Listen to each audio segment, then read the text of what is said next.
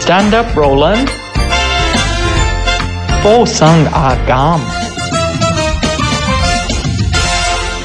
恭喜發財！大年初一嘅 Stand Up Roland 附送壓感，我決定攤大手板問佢哋攞啦， 問所有嘅網民同埋睇緊我哋節目、聽緊我哋節目攞利是。攞利是。係啊，我聽攞利緊是 podcast，我覺得睇唔到我哋嘅樣唔緊要㗎。係係聽到我哋聲音係咪好想俾錢 我啊？呢樣我又講 唔出。你係咪好想俾錢我啊？如果你想聽我啊多啲，俾錢我啊！係啦，大家咧記住啊，幫我哋 like 我哋嘅 YouTube channel 啦，跟住 forward 啦，同埋咧最緊要留言同埋俾多啲人知道我哋呢個節目嘅存在啊！係啊，唔係啊，多得你都好多人知我哋節目存在 啦。到到你有居高不少 嘅。我我今次識講嗰四個字啦，咩啊漁人得 利。原來係咁樣，嗱，啲人鬧佢，然後個節目多咗人聽同埋睇，係好㗎，係啊，係好啊唔，好理，係啊。最緊要 noise。喂，對方都因為咁開咗個 YouTube channel 喎。係咯，係啊，最好上呢樣嘢，你咁學唔關我下事，你學下人啦，一人哋一日已經九廿一 K 啦。咁佢我諗佢不嬲開都唔難嘅，只要依家依家 TVB artist 開都唔難啊啦。咁又係，咁又係。好啦，大年初六咯喎。尋日你有個嚇 stand up girl 阿 Yan，你今日又有好嘢到你咯梗喎。係啦。上兩個禮拜我不斷扯啲仔嚟，係話晒新蒸頭嘛，梗係個個禮拜繼續食仔啦。 ，OK，食仔系列啦。梁公子食仔系 列，啊唔又係花咧唔咗食 仔系啦。由花靚系列變食仔系列，係啦，我哋咧有第五個啦已經。第五個咯。係啊，哇我真係好好貼勤，喎。我好勤力揾男仔嘅都你。根本就係借啲嘢 啫。黐線嘅，借啲嘢使叫佢上嚟節 目，上床啦頂哎你！你又覺得個嘉賓因會為有？個嘉賓走啦，喂唔好走啊，哎開始唔好走啊，噴唔頭好走啊嘉賓！ 你走啊走，你地翻支咪俾我。係啊，支咪好貴嘅，你走行走啊！好啦係，今集呢個嘉賓咧啊，我睇下同佢有冇淵源你嘅嘅咧淵。源點係咩咧？點解我會唔請好記得同佢啲咩淵源。啊嚇不咁咪如真係可以講啊 不如有有得佢講下 啦。我哋有請蘇嘉樂， ？Hello，係係啦，係係啊，點解要握手？你好啊點解要握手？咦，我我要戴翻口罩喎，唔記得咗算先。啦，係喂，啊你呢度我哋即刻要知個淵源喎，因為佢頭先竟然係誒誒，佢冇冇辦法，佢係失智樂園嘅同事， 佢咩都唔記得。我唔好記得我點樣識啦，我淨係知嗱，因為咧阿嘉樂咧就係、誒演藝學院嘅畢業生啦。係咁，因為我自己咧就有好無數嘅演藝學院畢業生嘅朋友啦，搞到啲人咧唔覺意都以為我係讀演藝學院啦。咁但係唔係啦，傻豬，我讀唔到嘅呢啲，係啊我應該讀一年已經俾人摟嗰啲嚟㗎啦。係，因你為太有我創意啦！因為我係朱茵嚟㗎嘛，未讀讀下會俾人發掘㗎啦嘛，係咪先啊？但係你你而家入咗行之後去同我呢個師姐， 係啦，係啦，係啦因為。調轉咗咁咧，我唔記得係邊個 friend 嘅 friend 話有個蘇家樂，如果你要揾佢做嘢，你就揾佢啦咁嘅。啊，咁我我而家失失下字就記得啦。 係啦，係啦，我係點樣咧？我記得，其實我凍喺度咧，就可以慢慢 recall 翻你嗰哎啲記 憶㗎 啦。我記得咧係咪，阿 Indy 啊，Indy 係啊啦係啊，Indy 嗱，咁啊，其中有一個咧，誒演藝學院嘅，即係佢哋嘅大師兄係 Indy，即係李俊亮先生。係咁啊，李俊亮先生，如果大家要佢個名未必大家識嘅，即係好多誒睇緊 YouTube 嘅朋友嚇。但係如果你話啊，以前森美小兒歌劇團咧，一定聽過係啦啊。佢、就幫商台好多啊森美呢啲歌劇團咧做導演嘅，係啦、咁我就因為咁樣咁咧，你都我嘅，哦，佢唔知因為咧。佢係教我 public speaking。係啦，咁啊，咁係啦，咁啊，阿阿 Indy 就即係做即係畢咗業之後做好多呢啲嘅誒出邊嘅導演啦。咁、我就後尾誒、呃、識咗阿 Indy 之後咧，咁 Indy 咧就再過多幾年就翻翻去 APA、就教佢哋嗰啲叫咩啊？教你哋誒 public speaking 啊，公開演講。係啦。總之咧係誒咁，總之有一堂咧，阿 Indy 就邀請咗我去去去堂佢哋個堂度 share 嘅。咁 share 完之後咧，啊後尾我先知道咧，如果堂咧有蘇家樂啦，亦都有吳兆軒喺嗰度啦，亦都有仲有一個 TVB 係咪柳家豪啊？柳家豪，係係係係。都喺嗰度嘅，即係如果大家如果有睇 TVB 劇會知邊個啦。咁其實我唔知道嗰嗰一堂咧，哇仔仔輩出嘅喎，係啊 咁多靚仔 喎，我都唔知啊。當其時因為我扮緊專家咧，我唔可以及仔唔㗎係你嘛。真係專家嚟嘅。 唔係，咁我等你講呢句唔啊，係唔係，我專家得嚟就係唔可以及仔噶嘛，冇可能係要冇可能忍住冇可能教緊大家分享緊我嘅 speaking 嘅時候，大家喂個幾靚仔喎咁樣噶嘛， 係唔啦。係 cupping 緊係嘛？係啦，係啦，咁所以咧就咁樣識咗佢哋咯，係哦係啦，咁你喂你畢咗業幾多年啊？誒第五年啊，今年我一六年畢業嘅，係，哦，五年就，我點解我覺得你畢咗業十年咁耐嘅？因為我遲入去讀啊。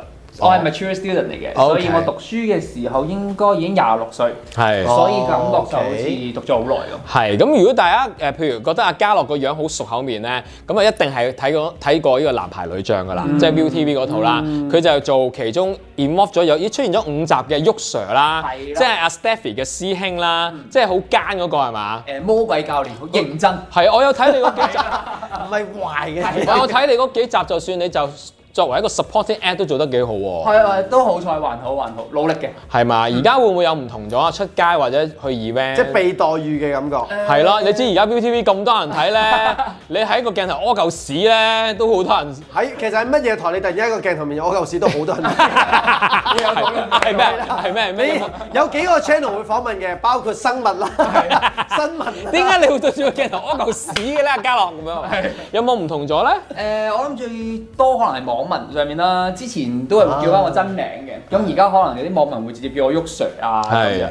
咁同埋有陣時出 event 都會啦，會真係誒、呃當你一個藝人咁樣啦，就會有陣時會叫你去做訪問啊。咁咪好咯。係啊，好幾得意你㗎。你捱咗五年冇人理係你，係但係本身你係真係想向演藝圈發展㗎嘛？因為你頭先呢個 presentation 好似話，我突然間俾個星探發掘咗，你突然間原來會係咁樣。因為有啲人咧，嗱我都想了解喺心態上面，因為有啲人咧就係話，我從來冇淨係想做一個演員，我就冇諗過話做明星，因為其實某程度上係有啲唔同㗎嘛。因為明星就係你前呼後擁啊，想享受嗰個被 focus 嘅感覺。但係有啲人我享受做戲嗰下㗎嘛。我就比較享受做戲嘅，即係你知通常演藝學院出嚟嗰啲咧，我哋做舞台劇咧，好中意默默耕耘，即係好俾心機咁樣做好個角色。啊。咁之後咧，其實我一六年畢業啦，我一八年先至開始拍嘢嘅。嗯。咁一路就拍嘢啦，就跟住就慢慢到接觸到 ViuTV 做咗呢個角色之後咧，人哋對你嘅態度唔同咗，我覺得係新鮮嘅。嗯但係我又唔會話哇好想一。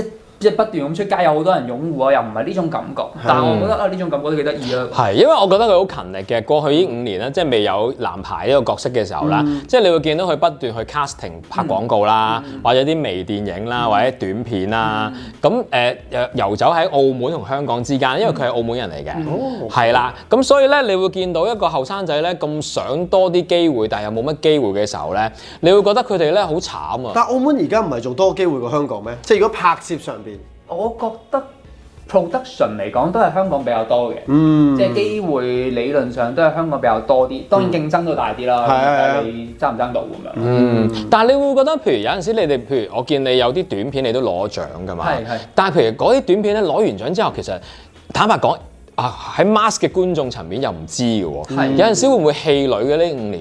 誒呃咁又冇嘅，因為可能始終我哋係讀舞台劇出身咧，出身咧，咁、所以誒、呃、有嗯就知道要捱㗎啦。一來啦，二來係有陣時咧，可能有啲導演咧會特別覺得啊，你可能做舞台嘅時候咧，未必好習慣得到鏡頭嘅。咁、我攞嗰個係一個叫金金借嘅台灣嘅短劇嘅獎嚟嘅。咁、所以喺你 casting 嘅時候咧，啲導演就會對你有多翻啲信心啦。啊，你係可能你會容易啲接受到，或者係 adapt 到個鏡頭前面嘅 acting 嘅。咁、嗯所以都有幫助嘅。係，但係有幫助啫。譬如你五年都係係咁 casting 拍廣告啦係係，廣告又唔中啲 main 角色，淨係行過嗰啲角色啦。咁原來我又見你開始好努力做 KOL 嘢啦，拍片啦，即係你會覺得佢哋好勤力咧，但係仲未有嗰個。少少啊！前面嗰嚿白光啊係，即係你揾唔到嗰個曙光啊，因為我哋嗰個年代咧，好容易就揾到一個目標嘅。好容易揾到個目標，就知道哦，過多兩三年我就會可以升級做啲乜嘢啦，或者阿錦個年代都係啦。譬如我啊，我做緊輪住嚟試，我做完輪住嚟試可以誒、呃、會點樣，然後會點樣去喺電視圈可以，譬如做娛樂新聞台嘅主播。即係好容易就會 focus 喺樣，因為而家呢好清晰啊多以前啲路因為而家大阿阿阿狗咧都希望做一樣咧，就係做嗯 slash，即係你你話係好事嚟嘅，因為多範疇發展。其實作為一個演員係好嘅，但係亦都好容易會迷失咗，因為如果樣樣都掂咗，但係樣樣都好似冇嗰個最終嗰個 feedback 嘅話，你就覺得咦呢樣做咗。好似又唔係好理想，咦？不如係做呢樣，咦？又唔係好理想，跟住究竟做翻呢樣好定做呢樣好，我又唔知喎。雖然你話好而家嗰個 slash 嗰樣嘢係好係，嗯大家好認即係好認同啦吓，嚇即係要一個人可以做好多個唔同嘅身份啊工作啦。但係咧，對於喺行業嘅人嚟講咧，會覺得咧仲係散收收係啊喎，即係我都唔知點樣認。去去認定你係一個咩人咧？嗯即係呢個嘢咧，呢呢樣嘢其實咧，早幾年我都仲有誒、呃、電台啲前輩，嗯我嘅前輩同我講啦，即係話你都係咁啊佢會覺得佢哋好擔心我啊！佢話哦，點解你有陣時又喺 cable 啦，有陣時又喺 ViuTV 啦，有陣時喺 Now TV 啦？咁我話唔係啊都幾好喎，我又生活到。佢話唔係咧，你冇咗一個 icon 嘅嘢， icon 咧，定當一個平台俾你去發揮咧，爭好遠嘅。你佢佢佢覺得我好似散收收咁啊，又係。我咁我喺度諗諗下，又真係喎。始終係咪娛樂圈係始終要有一個穩定啲嘅平台會好啲咧？我都嗱想嘅你見到你見到 Mira 佢哋就係啦，係你有一個咁好穩定嘅 ViuTV 平台嘅時候咧，發展係易過啲散收收嗰啲獨立男仔歌手係喎。因為因為譬如我有見到有某啲藝人啦，我會記得誒、咦好似有啲印象，但係我唔知，因為而家多咗選擇，我會諗究竟你係一個網上嘅係啊嗯 KOL 啊，網上嘅演員啦，即係電視台演員啦，啊定係戲咧？即係我我都唔知你係屬於邊個範疇，連嗰個係範疇都唔，但係你自己定位咧，有冇一個？因為嗱，雖然大家都好享受 slash 啊，係但係你自己如果要定位，你覺得你自己屬於咩嘅 category 嘅？誒、我會覺得我 係 poor 貧窮。生活喺貧窮線下 嘅嘢。呢個好容易 set 到啊！歡迎你加入逆流寄生族，我哋係下流 嘅生活流寄生族係啦，我哋唔入流嘅生活。你會唔會咧？即係譬如有啲嗱，因為我識有啲誒好中意舞台劇嘅人係咧，佢話我就算掂其他嘅行都好，但係我最 min 嘅都係舞台劇，係或者有啲誒、呃演員話啊，我出去誒、呃接觸電誒依家拍下電影係，但係佢最中意最享受都係電視界咁樣。誒、呃我唔能夠太過實在地講咯，因為我未係好接觸到電視嘅。哦但係我 mainly 我係最享受拍電影嘅，嗯，即係大暫時嚟講，即係無論係大 scale 或者細 scale 都好。嗯，我覺得誒、即係就算我係舞台劇出身啦，我覺得舞台都係好做嘅，嗯係開心嘅，喺個嗯排練過程啊，做享受表演啊演出啊，係都係好嘅。但係我自己嘅 personality 咧，就反而係適合拍攝多啲，嗯即係我中意喺間房裏面玩，我唔係太過中意哇睇我啦咁啊樣嘅感嗯覺。我都好中意喺間房度玩嘅，不嬲。係咪？ 你唔好你唔好諗你玩嗰啲同佢 玩兩回事兩回事。前前輩玩嗰啲唔同 㗎。哦，你唔覺得好好悶嘅咩？焗喺個個氣棚裏邊去去完成一個作品，我哦又同喺舞台劇現場咁樣做戲俾誒係咯觀眾睇，因為幾唔同誒、喎。呃我覺得個感覺好唔同。係可能我自己係獨生子咧，嗯由細到大都係好中意自己玩嘅，哦即係由細到大都係自己玩玩具啊，自己搞啲搞路啊，嗯即係我個想像空間喺呢度嘅。係。咁但係我唔係太過享受將我自己嘅私人空間咧暴露出嚟喺個觀眾前。即係你透想透過另一個嘅界面暴露咗唔緊要，係啦但係誒你你偷喺做嘅時候，係啦，我喺裡面嘅，哦你偷睇我冇乜所謂，但係咧我要嗯咁做出嚟咧我就嗯。未係又唔係唔係嘅，但係即係我我個訓練係咁樣嘅，但係我比較享受自己喺間房裡面做嘅感覺多嗯啲。喂，咁不如講下你啲慘嘢啊，因為我都知唔少㗎嘛。我啲慘嘢。係啊，喂，佢都你唔知咁好似係啊你你佢唔知記得，我覺得慘㗎。喂，你同我講過啦，你嗰陣時咧誒電影咧那一天我們會飛係咧係，你係爭啲 cast 中咗嗰三個要角裏邊其中一個咯哦但係其實 at the end 我都唔知係咪我我嗰陣時我哋係去到最後 final。喎。因為你哋成堆應該一一班學生去 cast 㗎啦，吳兆軒嗰堆，其實唔係啊，其實係唔係唔係佢哋揾學校揾你哋 cast 㗎唔嘛係唔係係唔因㗎為裡面有人就叫我哋去 cast，係咁所以咧我都唔係好肯定有幾多人去 cast 哦嘅，又或者係 cast 咗啲咩人。哦，你唔知同學邊個 cast 過都唔知㗎。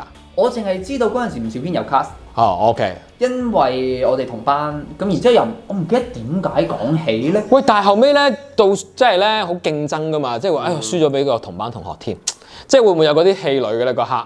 但係嗰陣時未識未識擔心㗎。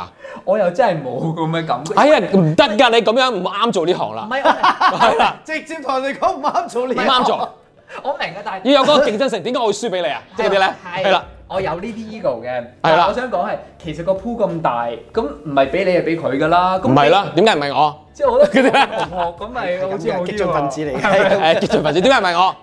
咩啊係佢嘅？喂，咁但係冇唔開心嘅嗰陣時就，即係後尾套戲爆咗，嗰三個哦男主男女主角又叫爆咗好多人認識啊，有冇唔開心咧？爭啲就係你我喎，又真係冇，我幾戥我同學開心添喎，反而。哎呀唔啱做呢行啊，咩得戥人開心嘅啫，搞掂自己先啦。唔係，不過我覺得呢啲係機緣際係遇。係啊，因為我真係覺得未到我㗎個機會，因為我我越嚟，譬如我自己，即係自己你，我係一個好中意審視自己嘅演員嚟嘅。嗯我每一句戲上啦，如果係 YouTube 度睇得到啦，嗯又或者佢會 send 片俾我咧，嗯我係會自己睇一百次啊，咁樣就會再做好啲啦，咁樣就會再做哦，好啲你啦。係夠膽睇嗰啲嚟嘅，我因為有啲係演員唔睇㗎係係唔會睇嘅，即係哇，唔想睇翻自己我作諗品。佢哋個 training 會睇嘅。係我係係咁睇，係咁睇。誒拍嘅時候，我未必會睇 playback 嘅。係但係我完咗之後，我就會係咁睇翻啊，其實呢度可以做得好啲，呢度可以做得好啲嘅人。嗯咁、所以我會覺得，如果我在學嘅時候真係有咁嘅機會咧，我都未必可掌以握得把握咁到好，係啦、嗯我會覺得阿軒嗰陣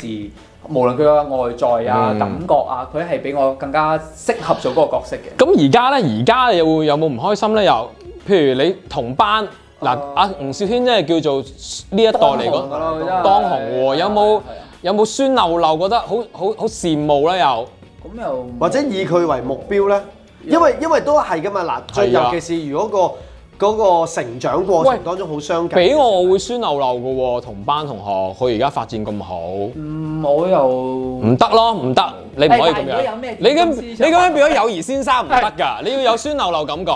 係啊 誒，誒誒我係會啊，其實真係。我會覺得。阿阿咁都唔會咁嘅，因為係啊，因為有得喺度問過我呢個問題啦，即係話哇，你睇下，你睇下你同期嗰啲咁勁，我所以咧，啊唔得，你哋唔可以咁㗎。即係我覺得如果誒、有一個成熟啲嘅角色，我可能會掌握得比佢好嘅。係，OK 咁但係如果後生嘅角色，咁梗係揾佢做啦。咪、嗯即即係唔係啊師因為生戀咁冇理由揾我做噶嘛。因為你又年紀真係大過佢。係啦，所以我覺得我哋唔係直接嘅 competitor 嚟嘅。 O K，哦所以我咁但係如果古天樂話簽你，你肯唔肯簽入梗去啊？係 簽咯，即係咁 啊梗係啦，我都接啦，有有放心，你都接啦，古天樂唔會簽我哋嘅，係放心，我唔會簽嘅，好放難心。講，黐埋佢。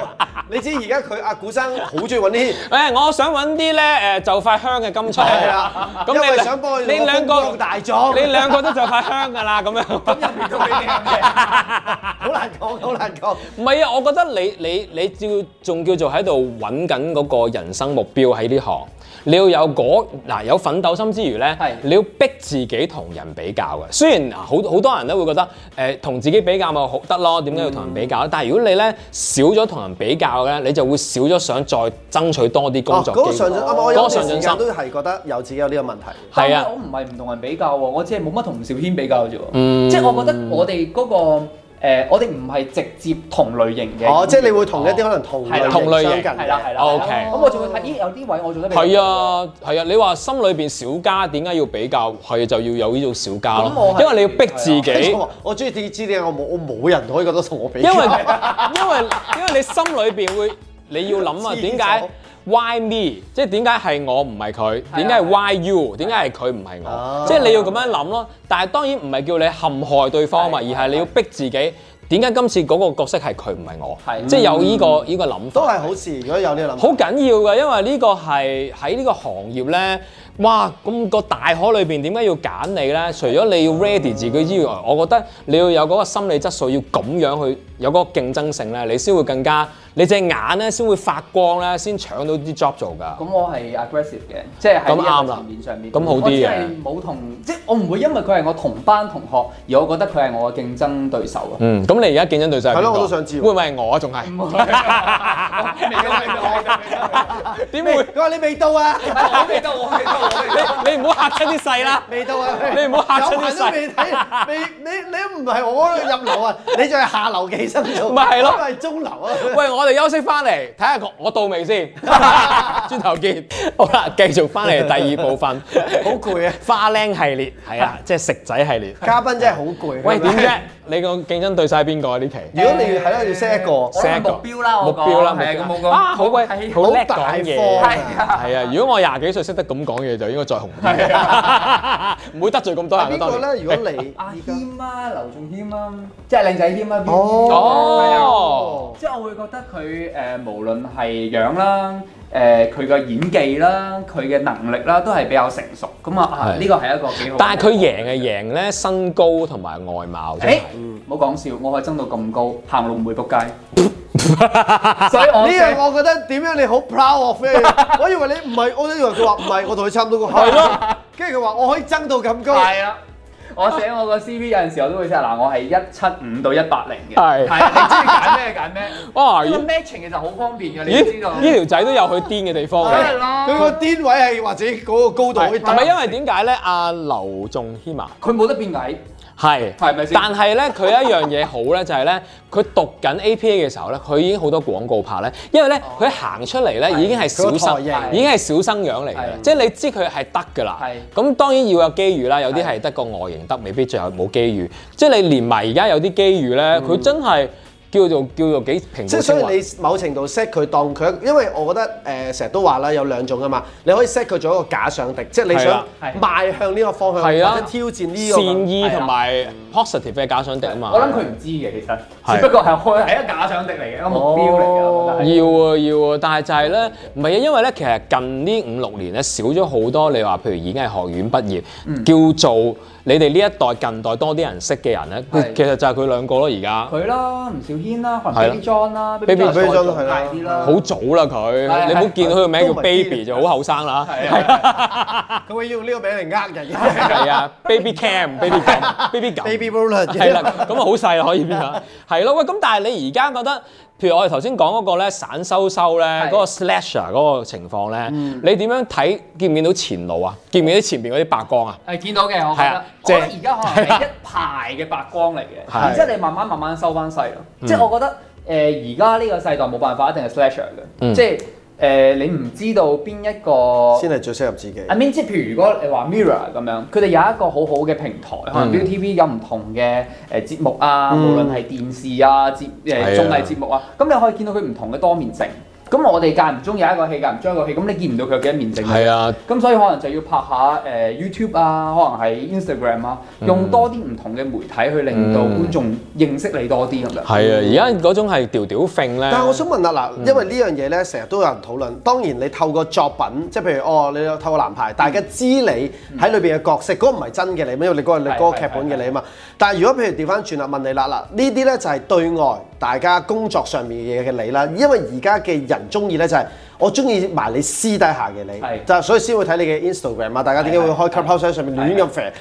你覺得如果你私底下嘅你，其實點樣去話俾人哋聽啊？其實你係一個點嘅人咧？所以我會拍 YouTube 咯，即係我自己嘅 YouTube 真係唔係話啊，希望可以盈利啊，或者點樣成為一個 KOL 嘅，反而係有一個方法去令到觀眾更加認識我係一個點樣嘅人。因為我譬如我大部分嘅角色都係惡啊，好認真啊，誒、即係成日板起塊面啊嗰啲角色嚟嘅，可能我可能有 show 啊咁等等咁樣。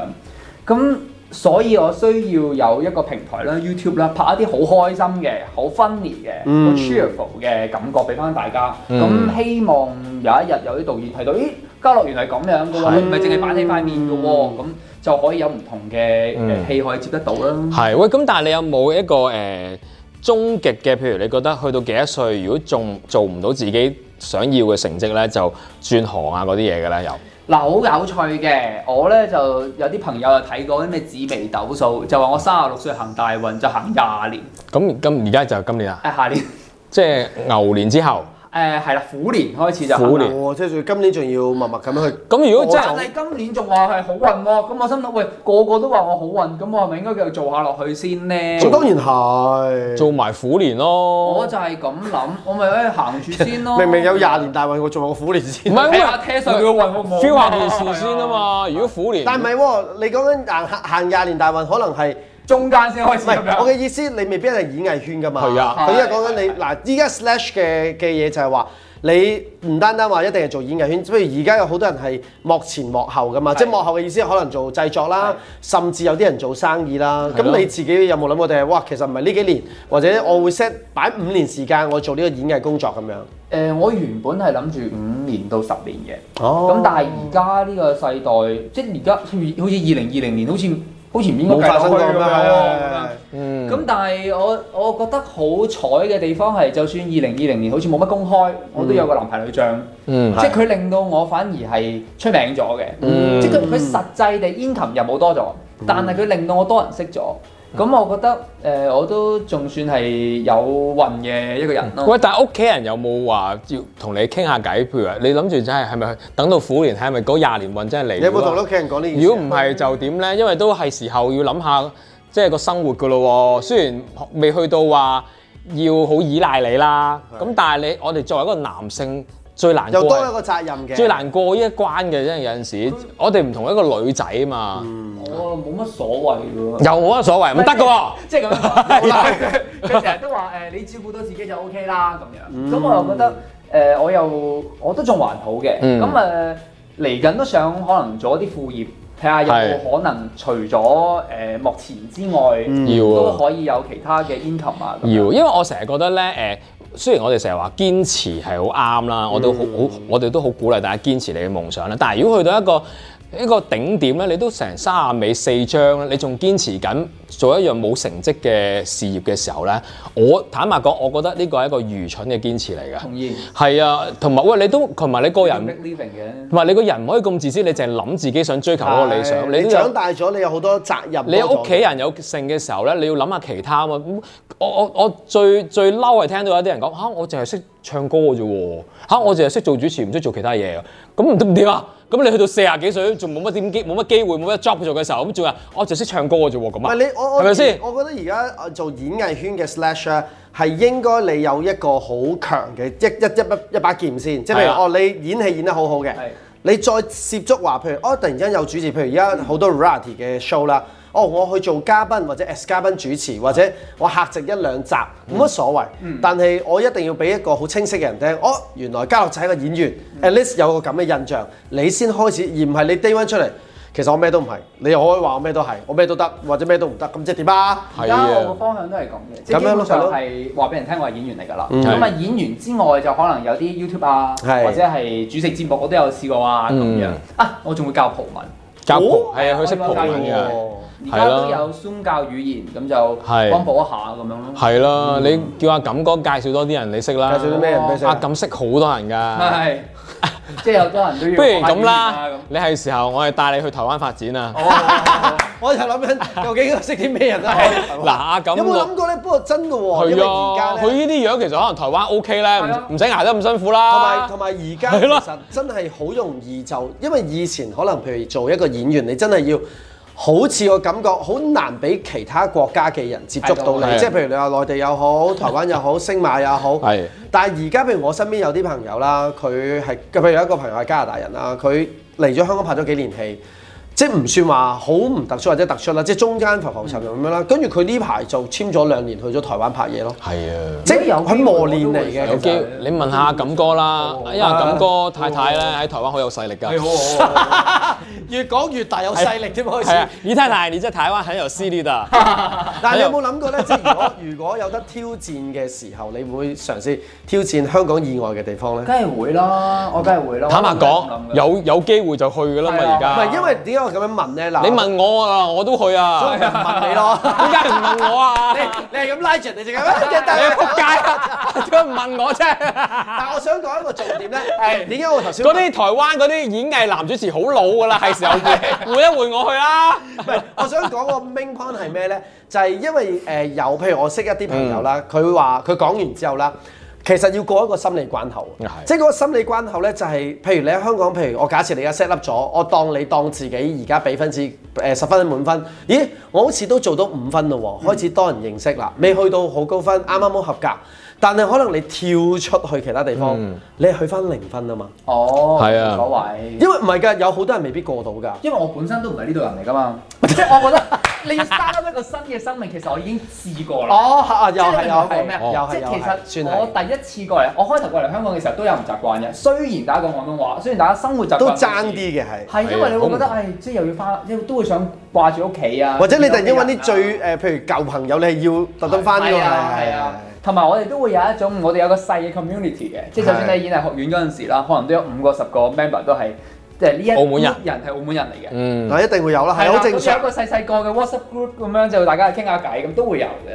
嗯所以我覺得你話如果去台灣發展，對於我嚟講係咪好難？可能語言係有啲嘅，嗯但係要一個沙粒一個新生活，我又覺得都係一個好嘅。因為呢一步咧，我覺得誒對於某啲人嚟講咧，有啲人會睇少咗，即係睇輕咗，最多好簡單啫嘛，好近啫嘛。但係當你真係要放一副心機落去嘅時候，其實你要犧牲某啲嘢，即係譬如好簡單啫嘛。有啲人問我話啊，點解你咁耐都唔飛去台灣？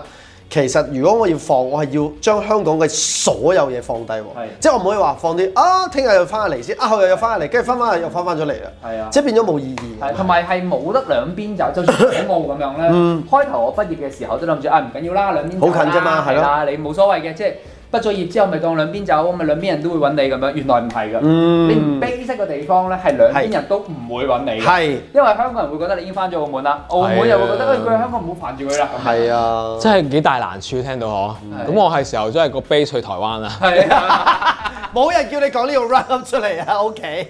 你太太，我，你太太，我我會跟你的老公去台灣找你 啊唔係，我的。咪嗰次講我話你揾一集，我哋有一集嘅節目全講國語，係扮去台灣，係咪？沒問題啊，美温睇啊， 只要大你啱家咪，講美恩睇啊，沒問題啊，只要大家不介意就可以 啊啦。喂，咁我希望真係誒、呃等你行運啦。好啊好啊好啊，係咯，我都等緊，我都等緊。唔係，但係我覺得佢有個有個誒、呃即係首先佢已經有，我覺得有樣嘢好嘅，即係佢已經 set 咗一個佢想追求嘅目標。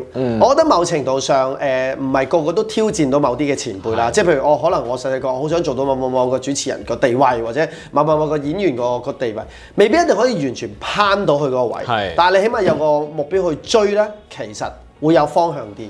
係啊係嗯啊，咁希望大家即係收聽 podcast 又好，睇緊我哋 YouTube 嘅朋友都好啦，因為比較誒誒、呃大年紀少少嘅我哋啲誒 followers 點會啊 因為我哋啲聽好 young 㗎眾以前啲聽眾嚟噶嘛哦，嗯但係通常咧。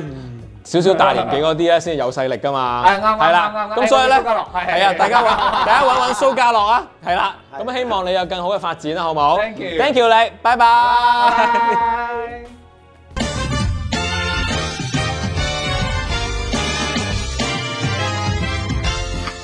Stand up, Roland. Forsan agam.